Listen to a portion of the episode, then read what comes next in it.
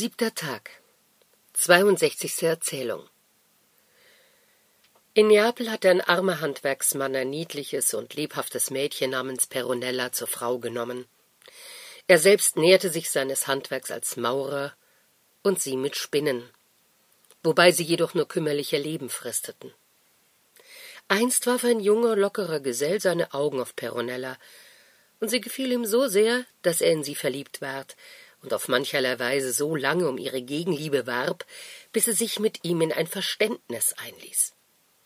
Da nun der Mann alle Morgen früh ausgehen musste, um zu arbeiten oder Arbeit zu suchen, so war zwischen ihnen verabredet, dass der Liebhaber in der Nähe aufmerken sollte, wenn der Ehemann davonginge, um sich hernach ins Haus zu schleichen.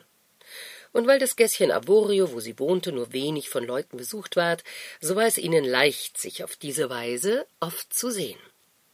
Inzwischen traf es sich dennoch an einem Morgen, wie der ehrliche Maurer ausgegangen und der junge Gesell, der sich Gianello Strinario nannte, zu dem Weibchen ins Haus gekommen war, dass der Mann, der vor abends nicht wieder zu kommen pflegte, sehr bald wieder zurückkehrte, und weil er die Türe verschlossen fand, anklopfte.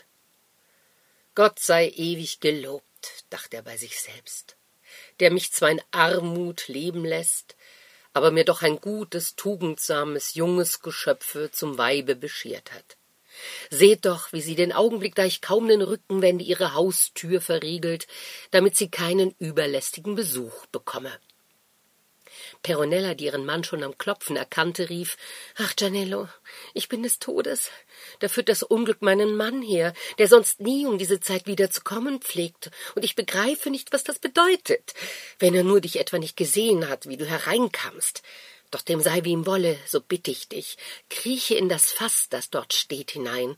Ich will hingehen und ihm aufmachen und sehen, wie es zugeht, dass er so früh wieder nach Hause kömmt. Gianello stieg geschwind in das Fass. Peronella öffnete hierauf ihrem Manne die Türe und sagte mit übler Laune zu ihm Was ist das für eine Neuerung, dass du diesen Morgen so früh wiederkömmst? Es hat schier das Ansehen, als hättest du heute nicht Lust zu arbeiten, dass du so mit deinem Handwerkszeug im Arm wieder da bist. Wenn's so gehen soll, wovon sollen wir dann leben? Woher sollen wir Brot nehmen? Denkst du, dass ich es dulden werde, dass du mir mein Röckchen und mein bisschen übrige Habseligkeit verpfändest?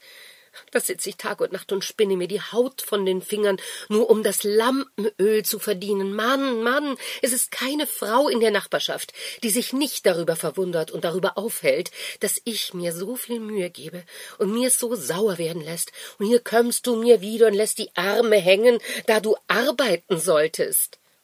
Bei diesen Worten fing sie an, bitterlich zu weinen und fuhr fort zu klagen Ach, ich armes, geschlagenes Weib, wohl bin ich zum Unglück geboren und zur unglücklichen Stunde in dies Haus gekommen, da ich doch den feinsten Jüngling zum Manne hätte haben können und ihn nur darum ausschlug, dass ich mir diesen nehme, der es nicht zu erkennen weiß, welch ein Weib er an mir bekommen hat.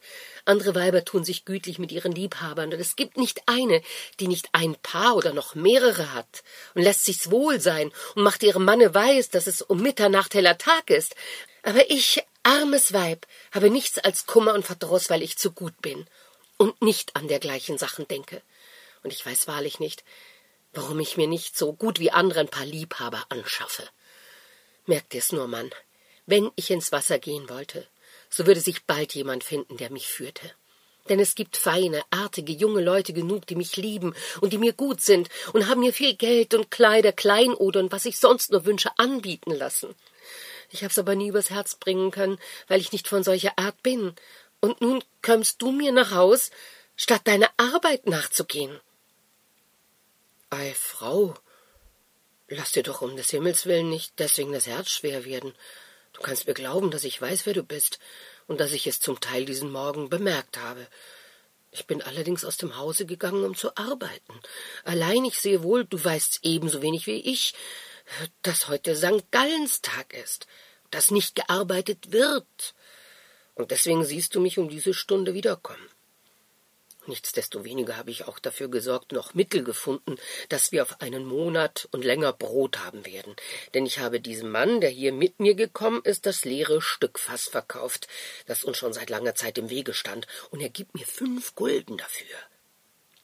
Das ist mir eben leid genug, sprach Peronella. Du bist ein Mann, und gehst an allen Orten aus und ein und solltest daher am besten von allen Dingen Bescheid wissen, und doch verkaufst du ein Fass für fünf Gulden, das ich, als ein Weib, das kaum über die Schwelle kömmt, für sieben an einen Menschen verkauft habe, der in dem Augenblicke, da du zu Hause kamst, hineingestiegen ist, um es zu besichtigen, ob es auch dicht sei. Der Mann war froh, dieses zu hören. Guter Freund, sprach er zu demjenigen, der mit ihm gekommen war, nehmt's mir nicht übel. Ihr hört wohl, meine Frau hat das fast schon für sieben Gulden verkauft, wofür ihr mir nur fünf geboten habt. Ei, in Gottes Namen, sprach der andere und ging fort. Komm jetzt her, sprach Peronella zu ihrem Manne, weil du doch hier bist, und mache selbst die Sache mit ihm ab.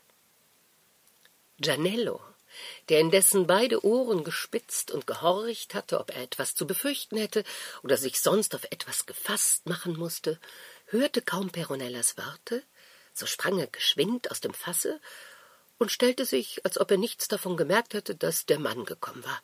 Wo seid ihr, gute Frau? sprach er. Äh, ich bin hier. Was ist zu Dienst? sprach der Mann. Wer seid denn ihr? fragte Gianello. Ich wollte die Frau sprechen, mit welcher ich über das Fass gehandelt habe. Das könnt ihr getrost mit mir abmachen, antwortete der Mann, denn ich bin ihr Ehemann. Ja, das Fass scheint dicht genug zu sein. Allein es sitzt voll Weinstein, der sich mit den Nägeln nicht abkratzen lässt, und ehe es rein ist, mag ich's nicht haben. Darum soll der Handel nicht zurückgehen, sprach Peronella. Mein Mann soll es schon reinmachen. Das versteht sich, sprach der ehrliche Maurer, legte sein Handwerkszeug ab und zog sein Wams aus, ließ Licht anzünden, nahm seine Deichsel, stieg in das Fass und fing an, es abzukratzen. Peronella lehnte sich mit dem halben Leibe oben über das Fass, um ihrem Manne zu leuchten, streckte den Arm bis über die Schultern hinein und zeigte ihm bald hier, bald dort eine Stelle, die er noch putzen müsste. Gianello dem die Zeit vorher zu kurz geworden war, nützte sie bei dieser Gelegenheit nach der Weise der mutigen Rosse, wenn sie in den parthischen Gefilden den Stachel der Liebe fühlen. Unterdessen ward das Fass rein. Peronella erhob sich wieder und ihr Mann kroch heraus. Da habt ihr das Licht, guter Freund, sprach Peronella zu Gianello. Seht zu, ob es euch jetzt rein genug ist. Gianello sagte, er wäre zufrieden, bezahlte die sieben Gulden und ließ das Fass nach seinem Hause bringen.